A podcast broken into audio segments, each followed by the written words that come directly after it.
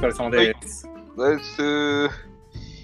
いやいや、音楽活動をほぼしてないロックバンド、ザ・バーベリックスを送する記事開催投稿テーマ、バブラジいやー、今で週す。もやってまいりましたね。Yes。えー、っとね、先週、そ長かったと思うんですよ。うん。あ1時間超えた。ねね。で、えー、それで、なんかそのままの勢いでもう1話撮ったんですけど、それまた1時間ぐらいいや、1時間半ぐらい撮りましたよ。撮ったんだよね。で、撮ったんやけど、お蔵入りすることにしたんですよ。そうですね、ちょっと、がえちょっと、うん途中から雲行き怪しくなってきて酔っ払ってみんな。なんかちょっとセンシティブな内容すっごい含むようになってきたんで。先週のね、1時間後になったの結構砕けてたと思うんだけど、そうですね。砕け散ってガラスの破片が降り注いでるような回になったんで、まあ、ぐだぐだでしたね。これ、これ行くんか、これ。このまま行くんか、続けるんか、みたいな話を、その収録中にも何回もしたんだけど、え、いけるっしょ。行きゃいいよ。流せ、流せ。みたいなノリで収束し、で、やっぱ聞いたら、いや、これ流せんぞと。そうですね、ちょっと放送禁止なは内容が結構、うんだねそうだね。20年ぐらい経ったら、公開してもいいかな。10年かな。そうですね。うんちょっとまだ早いよな。まあ、ちょっとまだ、まだ早いですね。うんちょっとまだ早いな。時代がちょっと、そうそうそうそう。令和の次ぐらい行った方がいいかもしれないですね。そうだね、言語は少なからずちょっと変わるぐらいまでは 粘りたいなと思いますよ。まあ、ということで、今週はね、そのすっ飛ばし踏まえて、うんまあ、またいつも通りなっちゃんと2人でね、うんお送りしていくわけなんですけど、うんあのね、まあ、さっきふらふらって喋ってて、で最近、その、ちょっと、久しぶりにバンヘイレン聞いたんだよねっていう。うんうんうんで、バンヘイレン聞いて、で、そのバンヘイレンのあのパナマっていう有名な曲が入ってる1984ですか？なっちゃん曰く。そうですね、アル1984。バム聞いたときに、そのなんか、ドラムの音とか、ギターの音とかが、すっごい距離感近くて、うん。こう、マイク、マイクとかミックスとかの技をもってして、こうなんか最新技術でと、多分当時の最新かどうかはわからんけど、うん。そのよくある、すっごい整えられた感じっていうのではないけども、なんかめちゃくちゃ距離感が近くて、なんかまるでそこで楽器が鳴ってる、本当にね、アンプバーンって食らったようなうん。厚みとか距離感、表現しづらいんだけど、うん。なんか、まあそれもイヤホンとかで聞かないとさ、スピーカーで聞いただけじゃちょっと、ね、携帯のスピーカーとかじゃわかんないかもしれないけど、うんイ。ヤホンとかで聞いた時のその楽器の距離感、近い。そこでドラムが鳴ってる。ギターもその、こそのイヤホン越しにアンプがから音バンってこう空気に触れてる感じが出て伝わるみたいな、うん。こう、印象をすごい今更受けて、うん。うんで、なんか、こう今までは楽曲って言ったらその、レコーディングの環境とかよりも曲がかっこいいとか、ギターのフレーズがかっこいいとか、ドラムのフィルがかっこいいとかね、ベースラインがぐらいのイメージでことの方が多かったけど、うん。こうミックスっていうか、レコーディングエンジニアとか、そういうチームあっての CD としては作品になるだろうし、そこに介在するその人の手の力って多分すごいあるんだろうなっていう話を、うんさっきなっちゃんにしたんですよね。うん。うん。ですね。したら、いや、ちょっとバーヘイレンは、ちょっと言わせてくれる？みたいな。ちょっと喋らせてくれる？みたいな感じになっちゃうかなって、ああ、いいよ。俺はこういう印象を受けたし、でも、その、そこまでなっちゃうほど多分めちゃくちゃその時系列沿ってとか、アルバム、アルバムで詳しいってわけです。有名どこしか知らないから。うん。けど、ベストアルバム聞くと違い分かるのか、逆にリマスターとかリミックスされて、整えられちゃってるのが、ちょっと想像つかないんだけど、ああ、どうなんだろうな。基本、ああ、どうなんだろう。そこまで多分、自分もいい環境で聞けてないんで、なんか、オーディオとか、すごいいいものでとか、そこまで解像度がよく聞けないんで、うん。そのなん何年リマスター版とか、はいはいはい。それを聞いて違いが分かるかって言ったら、そんな分かるほどの環境はないんで、あれなんですけど、ただ、その1984のアルバムは確かに、あの、なんて言うんだろう、アルバムって感じがするなとも思うんですよね。うんうんうんうん。その1曲目が1984っていう曲が入ってるんですよね。ほうほうほうほで、それが、まあ、あの、今でいうオープニングみたいな感じなんですよ。う。ああ、ちょっと短めで？シンセシンセでなんかただあのまあ80年代だなって感じのシンセの音だけでわーんってなんか短い曲みたいなのが入ってでそっからジャンプにつながるんですよ。ああのジャンプですね。あの有名なジャンプに行くんですね。そこがもう流れになってて1曲っていうか最初はイントロで一応トラックナンバーってなって、2曲目にジャンプっていう風になっててそこもなんか1曲っていう風に曲を123、はいはいはい。じゃなくて12がなんか曲はジャンプなんだけどアルバムを買うとジャンプの前に1984ってあってなんとなくつながりな感じでさあ始まりましたよ。バンヘイレンの1984っていうアルバムです。それがいわゆるそのきましょう。ジャンプって感じの雰囲気で。入ってジャンプの長尺のイントロみたいな感じになってるわけね。な感じですね。だからそういうのも新しい感じがするし、まあ、他のアルバムちょっと時系列がいまいちわかっ忘れちゃったんですけどうんうんうん。多分なんかシンセサイザーとかそういう風にがっつり使ってるのがそこら辺からだと思うんですよね。あそうなんですね。それまでがやっぱ70年代後半ぐらいだったんでなんか、ううんうんまあ、ハードロックの走りでギャンギャンギターイエーイうんはいはいはいはい。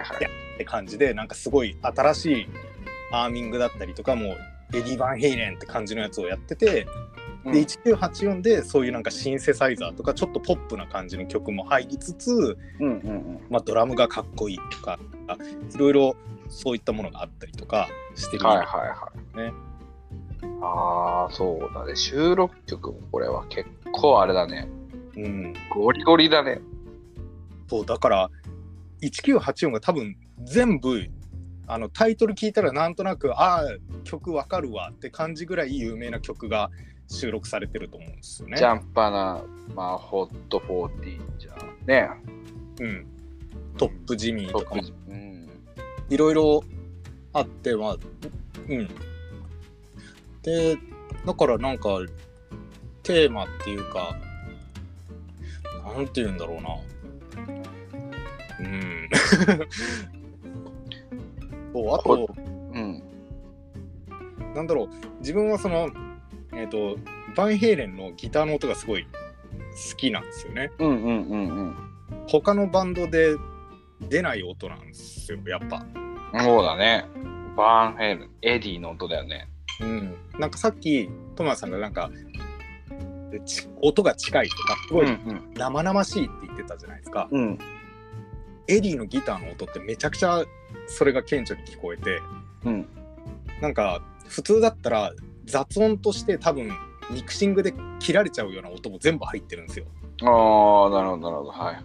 ギターで普通にジャーンって弾いてたらそのジャーンと音を入れるだけにはずなのが、例えばあのアームのネジの音はいはだからちょっと今手元にギター1本持ってきたんですけどこういう、うん聞こえるかな？うんうんうんうん。こういうなんかジャカジャカ感ね。こういうこういう音が入ってたり、ギターのネックを多分握った時なのかこうなんか木の音が入ってたりとかギュギュギュとかなんか聞こえ聞こえないかな手手汗が足りないなはいはいはい。こうなんかあ、こういうがね。はいはいはい。こういう音だったりああと弦をこう触った時のうーん。こういうなんか静かな曲が静かになるところですっごいそれが聞こえるんですよ。うんうんうん。手癖なのかその弦を触ってる時のそのピックの握り方の強さだったりとか弦の押さえ方のちょっと力が入ってる感だったり指弾きになった時の音の差とかがめっちゃ聞こえるんですよね。はいはいはい。で多分他のバンドとかはそこまで顕著にミキシングでなんて言うんだろうある程度綺麗に整えちゃうのかなって気がしてそんなに生,、生の音をそのまま収録してない気がするんですよね。はいはいはうん、でかといってそのセッペリンとかも一発撮りでめちゃくちゃ生の音なんですけどい。うん。あの時代よりその80年代で時代が進んでる分より音を拾える分うんもっと多分そういうのが CD に CD とかまあレコーディングした時に残ってるんじゃないかなって気がしますね。ああ、そういうことね。うん、これまたね、うん、あの、1984の次が5150じゃん。そうですね。これまただいぶ印象違ったんだよね、俺聞いたとき。5150からあのデイビッド・リー・ロスボーカルのああ、ボーカルは変わったよね。タミー・ヘイガーになってそっからがバンヘイレンの暗黒時代ってちょっと言われちゃってるんですけどうん、そうなんだ。タミー・ヘイガー時代が谷なんですよ。バンヘイレン谷なんだ。やっぱ1984までが良くて5150はギリ OK でそれ以降のアルバムはちょっともう本当に谷になっちゃって、うんやっぱバンヘイレン好きは多分5150までうんなんじゃないかなみんな好きなの。っうん。て印象ですね。もう本当に5150っての有名な曲入ってなかったっ5150が有名なのとけあとなかな。1曲目有名ですね。とか、ベスト・オブ・ボース・ワールズとか、うん。そこら辺ですね。まあ、結構5150のアルバムは有名な曲は入ってるんですけど、あれ、ホワイキャット・ディス・ビー・ラブ・ユあ、有名ですね。あの、はでしょ？うん。はから始まるやつだよね。違ったっけ、うん。だだったっけ？なんかちょっと、おとなしめ？ギターめっちゃギャンギャンだけど、ちょっとスローテンポでおとなしめっていう感じの、ちょっとギターの音も確か5150は結構違うんですよ。それまでのその生々しい、なんて言うんだろう、そのさっき言ったみたいな、めっちゃギターが近いっていうところから、5150からちょっと遠いっていうか、あ綺麗な音になっちゃうんですよね。そうそうそう、そう、そんなイメージあったのよ。ぱそれまでのそのさっき言ったみたいな、こういうアームの音がとか、木の音がっていうノイズがないんですよね、あんまり。うん。うんうんうん、って気がします。そうだからやっぱまあボーカルが変わって楽曲のまあバンドとしての方向性もちょっと変わったからミクシングっていう意味でもまあ音の方向性が変わったりとかもあるのかなって気もするしそのボーカルが変わってっていうもう一個いい例としてはあと ACDC もめっちゃ違いますね。ACDC はもうね、言わずもがなだよね。もう ACDC はアルバムごとにギターの音全く違うんで初期の70年代だともうなんかめっちゃ、ハイファイローファイなんかドンシャリっていうかなんかハイしか出てませんみたいな音だったのがでめっちゃ歪んでるように聞こえて実際はそんなに歪んでないギターの音だったりとかただただ。音なんですよねめちゃくちゃでそれがだんだんお金が入ったのかちゃんとあマーシャルでなんかちゃんと鳴らしてる感あるなっていう音になってうんうんうん。でもブルースを基調にしてる感じがするんでそんなにめちゃくちゃゴリゴリなロックって感じじゃないんですよねうんね。でバックインブラックのアルバムからいきなりギターの音がめちゃくちゃハードロック寄りになるんですようんうん。そうそうそう。まあ、そこで変わってるからね、ボーン・スコットから。ただ、まあ、楽曲はボーン・スコットが作ってたんで雰囲気はまだちょっとブルースが残ってるんですけどギターの音がもう完全にちょっとあのローも出てしっかりギターの音で、まあアルバムとしても音がいい音になってるんですよねうんうんうん。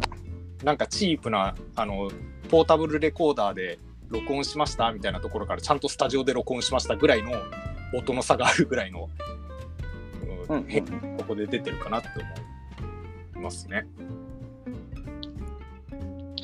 そうだよね。うん、個人的にはそのポータブルレコーダー時代の音とか好きなんですけど、はいはいはいはい。あ、それさ、はい。あれだったわ。5150の2曲目だと思ってた、ハーってやつは違うね。I can stop loving you だよね。だから、ああれは、あれは何枚目なんですか？あれは。どれだ？あれは、あーバランスですね。バランス95年のアルバムだ。あ、じゃあ、サミー・ヘイガー時代ではある。サミー・ヘイガー時代ですね。いつまでサミー・ヘイガーなんだろうな。あ、サミー・ヘイガー最後なんだ、これ。あで、そっからまたデイビッド・リー・ロスが戻ってうんって感じですね。でもやっぱりその5150より前のアルバムって、うん。あの全部アルバム名聞いてあーってなるんですね個人的に。やっぱ聞いてるっていうのもあって。うんうんうん。今ちょっと見てるとバンヘイレンがあってバンヘイレン2ウーメンチルドレン、フェアウォーニングダイバーダウン1984 5150っていうふうにで、この1984までは、なっちゃんからすると、あーってなるんだ。大体。もうギターの音もエディ最強伝説のギターだしあのーうんあれマイケル・ジャクソンのビート・イットうんうんうん。をあのお忍びでエディが弾いてたんですよねあれってあー、前マベラジでも話した気がするんで言っすけどてたよね。エディとルカサーかなんかだって、なんか。そうですねなんかそのマイケル・ジャクソンの、まあ、曲を作ってる人たちからロック調の曲をちょっとやりたいけど、まあ、向こうはロックが分かんないからそのその時、まあ、ピークのエディ・バンエディ・バンヘイレンに「ああじゃあ聞けばいいじゃん」みたいな、ロックとはどうしたらいいのかみたいな。でうんうん。バンヘイレンに内緒でエディがじゃああのちょっとギャラとか、まあ、個人的にもらうからちょっとメンバーには内緒にしたいから俺出たってことは秘密ねって言ってギターソロを弾いてそれをもとに、えー、と曲が作られたんですよね。ただ、はいはいはい。レコーディングの時にエディのギターの音でまんまあの音で録ってるんでうん。ビートイット聞いてもらうとギターソロだけいきなりギターの音が全然違う音になるんですよ。もうバンヘイレン出ちゃうわけね、エディがい。やもうエディやんってそれで リリースされたらその曲を聴いた人たちが「えこれバンヘイレンじゃね?」ってギターソロいやエディやんってなっちゃってそれでメンバーにバレて「いやお前弾いてたんかい」ってなってうんうんうん。「あやべ」ってなっちゃったっていう話があって音が特徴的すぎてあのそのエディが参加してるとも言ってないしその曲を作ったっていうところの名前のところにも入ってないし全く公表してないのにバレてしまうっていうそれぐらい特徴的だったんですよ。そういうことね。なんかこれビートイットウィキペディアで見るとレコーディングの最中にエディのソロの音でコントロールルームのモニタースピーカーが火を吹いたことに驚きみたいなこと書いてあるけどね。このギターソロのレコーディング無償で参加したため、後でデビッド・リーロスに怒られたみたいなの 書いてあるね。そうか。無償だったのか。そうか。ひ内緒でなんかしれっと参加したからみたいな。はいはいはい。ゲストみたいなね。でちょっとバレたらいけないからっていうので。うんうん。うん。そうそうなんですよね。だからそれぐらい、まあ、やっぱすごいことですよね。そのギターの音でバレるとかまあ弾き方とかもあると思うんですけどフレーズがエディっぽいとかまあそうだよね。でも音バレするって最近のバンドとかで、まあ、ギタリストって言われる人でもなんか曲聴いてていきなり「えこれ参加してるの？あのギタリストじゃね?」ってなることって少ないですよね。ギターはさ、ないんじゃない多分布袋とかならバレそうですけどね。ああ、バレそなんかいやこれは布袋やんってなりそうな気はう。するけど、うん。なんかすでもやっぱその時代の人ですもんね。うん。90ドラわかるよ。ああドラマは確かになんか特徴ドラムは、うん、やっぱわかる。出やすいね。なんだろうね、そのギターとか以上に音色が多い楽器じゃないけど、ドラムってわかるね。ああ不思議なもんで。あああとドラム確かにあのなんかこの人って誰に影響を受けただろうなって分かったりしますよね。わかりやすいね。なんかバディリッチ好きだろうなとかすごい分かりやすいですよね。うん。でも、まあ今普通にいる、まあ近辺のドラマでバデリッチ好きやろな、こいつってやつはいないけどね、なかなか。そうですね確かに。なんかジャズとかそうそれこそ映画のあのセッションとかうんうんうんいやめっちゃバディリッチやんってまああれはまあオマージュだったと思うんですけどなんか他の曲とかでもバディリッチじゃないのにいやめっちゃこれバスドラのなんか音とかバディリッチやんってなったりとかありますねなんかすごいのぶといっていうか、うん、特徴的ですよねあの人もやっぱ。プレイがね。うんそうだわね。ドラムって不思議だよね、そこら辺ね。ベ,、まあ、でもベースもそうだね。ベースも個性出るよね、フレージングにね。そうですね。結構、うんまあ、このベースはとか思ったらまあ今の邦楽ロックのベーシストだと結構個性強いっていうかあこいつなっていうベース弾いたりするのがやっぱ多いんじゃないかな。ああでも確かにそうですね。この人の音っていうのは確かにあるかもしれないですね。音なのかフレーズなのか。うん。なんかもうその個性で売ってる感がある逆にあるのかもしれないけどうん。フレージングなんかその音色とかリズム感でっていうよりかはもうその弾いてきてるフレーズ引き出しの感じがもうあケンケンじゃんとかさそのヒラッチじゃんみたいな。まあ特にバンドやってるベースの人はそういう個性派が多い気がする。スタジオミュージシャンじゃなくてね。ーうん。ドラムに関して言えばスタジオミュージシャンでも結構個性が出てるからあこれカースケさんの音だなとかあこれは佐野康夫さんの音だなとかがそういうドライブしてるなとか結構まあまあ自分がドラムやってるってのもあるんだけどうん。特にその日本の今の音楽シーンっていうかドラムが仕事をしてるシーンにおいてはもう本当呼ばれるドラマーの数がかなり限られてくるわけよ。まあそうですよね。そのまあ普通にアマチュアでもドラマーって、まあ、ドラマーとベーシストって少ない限られた存在うんえうん。だからやっぱ職人気質な人多いね。逆に今ギタリストって呼べる人って、まあ、プロでも少ないじゃないですか。なんかああ確かに。ギタリストって感じしない？なんかギターソロを弾いてるけどうん。あの印象に残んない。ですようんうんね、うんうん。だからなんだろう、まあ、例えばユニゾンスクエアガーデンとかめっちゃうまいし。すごいテクニカルなことやってるけど、じゃあギターソロを思い出してって言っても思い出せないんですよね多分。あのギターヒーローかっていうとっていうことだよね。そう。今ってギターヒーローいないよね。そう。だからラッドとかもそうなんですよね。すごいテクニカルだけどうん。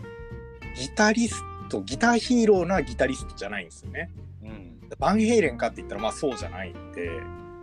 そうだね。圧倒的にうまいしすごい技術はあるんだけどうん。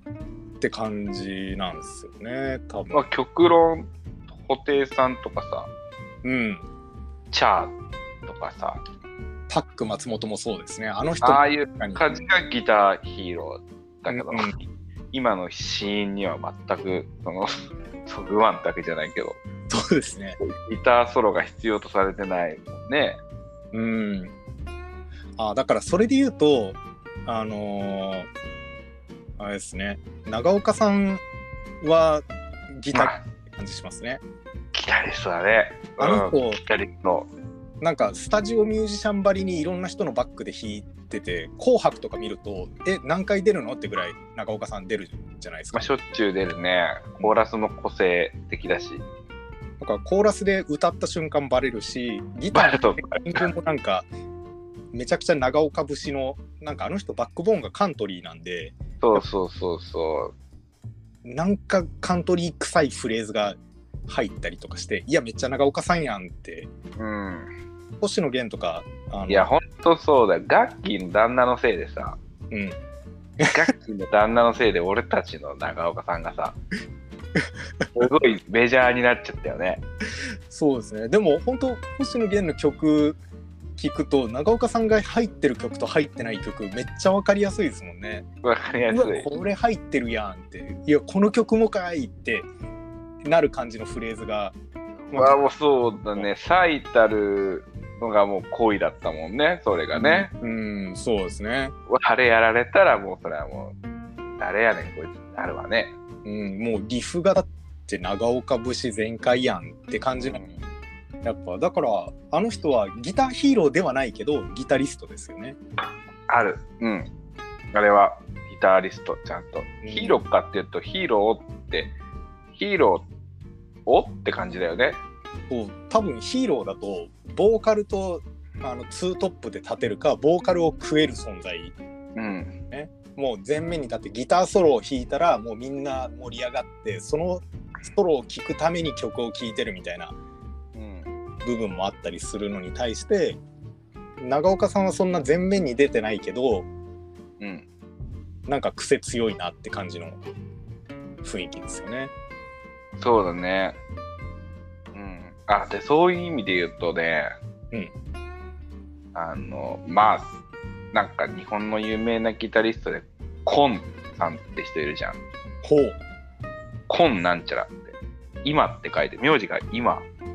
ああの、白髪の長髪で、あはいはいはい。ギタリスト、コーン強し。だから、今に強し、今にゴーって書いて、ほうコン強しっていう、まあ、おじいさん、おじさん。うん。多分今60ぐらいなのかな。コン強しって。まあ、要は、上手い人だから多分、ジャンルは何でもやっちゃうロックフュージョン系、いわゆる日本の本当にスタジオミュージシャンだよね。ロックフュージョン系強いみたいな、はいはいはいまあ、人なんだけど、その人がね、だまあ、スタジオミュージシャンだから、いろんな人のバックで弾いたりしてる、すごいね、うんうん。第一線でやってる。その人が、ポケモンのね、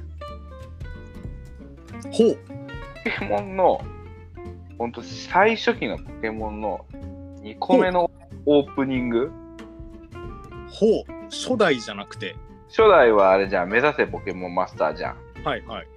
すごいファンクっぽいね。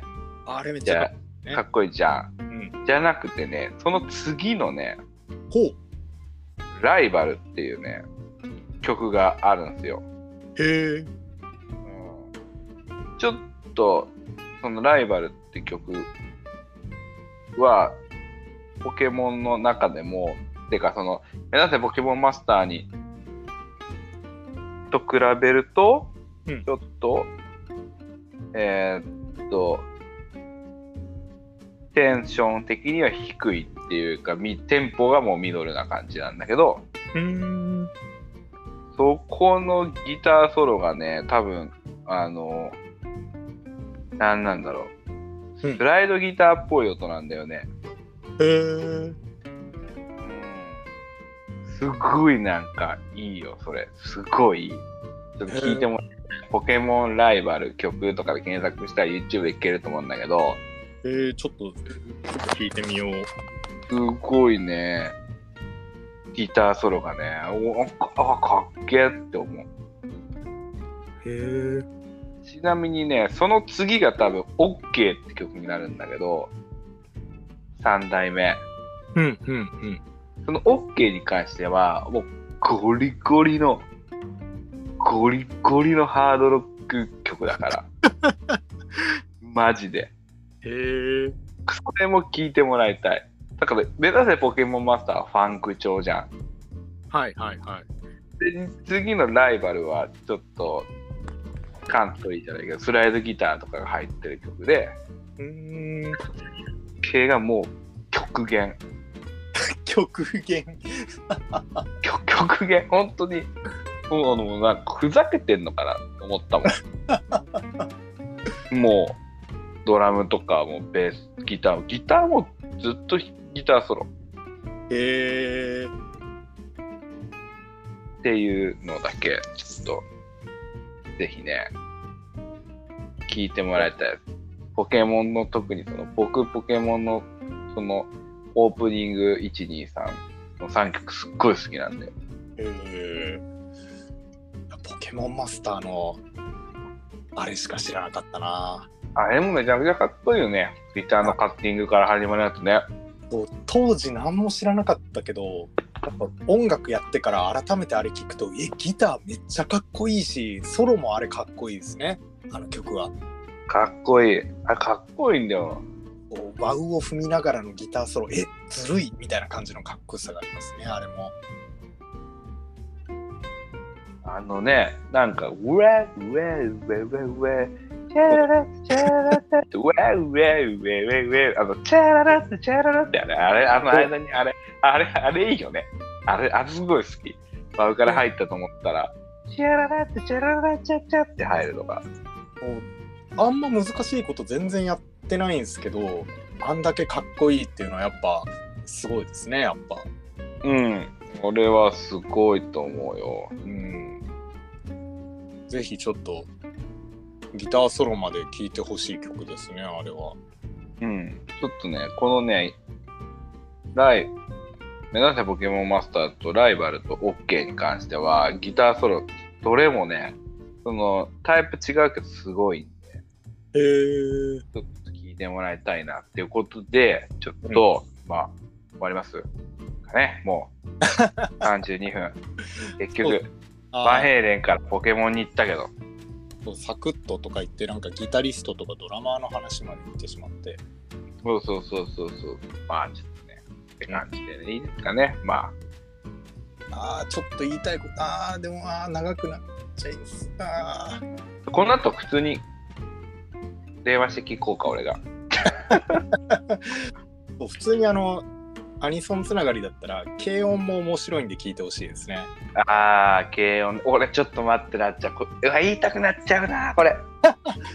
そう軽音あの絶対いやおっさんやんっていうのがあのギャップが好きですねうん。後世が弾いてる体でアニメは進むのにギターの音いやめちゃくちゃおっさんだしいやレスポールちゃうやんっていう音がしてるんでめっちゃ面白いですねあれは あれ、軽音言っちゃうとね、その軽音の曲作ってる人、トム・ハックっていう作曲家の人なんだけど、ええそのし そうそうここ話すと長なんだよ、これ。これ長くなるから、これはまたちょっと、またちょっと話題を変えてか、緩和球大してもらって、また本当その、いつか話す時が来たら話させて。そうですこれは。改めてあの軽音に関する回でも撮りますか？そうそうそう、ちょっと話して。そこら辺はね、長なっちまうんですわ。いやーあれぜひちょっとそうですね。アニメと侮らず曲を聴いてほしいですね、軽音の曲は、あれ、ガチ仕様だからね。そう。がうん振り切ったガチですからねあれ、ガチ仕様なんですよね。うん。そうぜひ聞いたことない人がいればぜひちょっと聞いてみてください、どの曲もまあ歌い方とかアニソンだなって感じがしたりするんですけど、楽器隊がいや振り切ってんなっていう全員。ガチなんですよね。そう。あれをね、こう、普通にこう、軽音のアニソンやばいっすよっていう話をしたときに、でもこんなの女子高生が弾けるわけないじゃん。とかって言われるけど、いやもう女子高生が弾けるわけないじゃんじゃなくて、人類の何パーセントしか弾けないレベルの高等なプレイしかしてない。そもそも女子高生弾けるわけない。第に決まれとるやん、こんなん。バカ切っとるわ、そんなん。もうやったーか、みたいな。各楽器振り切ってますからね。曲として、その、女子高生がやるには難しすぎるでしょじゃなくて、こんなただ普通に高レベルな曲やってるから。そう。ちょっとぜひ、ぜひいろいろ、まあ、ポケモンしかり、軽音しかり、バイヘイレンしかり、ACD しかり、えー長岡さんしかり、あの、うんぜひ、あの、いろいろ、今日の回、ぜひいろいろ聞いてほしいですね。聞いたことないのがあれば、聞いたことあれば、あーって思いながら聞いてほしいし、聞いたことなければ、ちょっとぜひ検索して、いろいろ聞いて、と。うん。うん。へこれーどれも外れてないよね。今日話してる音楽は、の内容は、なんか、マイナーなことも多分なんもないんですよ。うん。まあ好き嫌いはあるかもしれないですけど普通に楽器をやってれば面白いと思うし楽器をそういう違う見方で見ると他の部分に注目して聞いてみるとまた新たな発見があって面白いそうそうそうそうそう。そう特にまあちょっとああクソ長くなっちゃうけどあのツェッペリンとかもあのローリングストーンとかうんそういうのも昔の一発撮りしてる人たちうん。あのぜひそこら辺も普通にギター間違えてたりとかエフェクター踏み間違えてたりとかあのいっぱいミスしてるのが普通によーく聞くと聞こえてうん。そこら辺も面白いんでその一発撮りの時代70年代の曲もそうやって荒探しこと言うやん。うん、やると多分普通にいい曲だなじゃなくてえこの人めっちゃミスっとるやんでもかっこいいってなったりとかするのも面白い楽しみ方だと思うのでぜひ。はいはいはいはい。ああ、いいね。じゃあ俺も最後に、ちょっと一言添えていい？おあの、ほんと、軽音のね、一番最初のオープニングの曲のね、はいはいはい。あの、流れてないところね、アニメのね。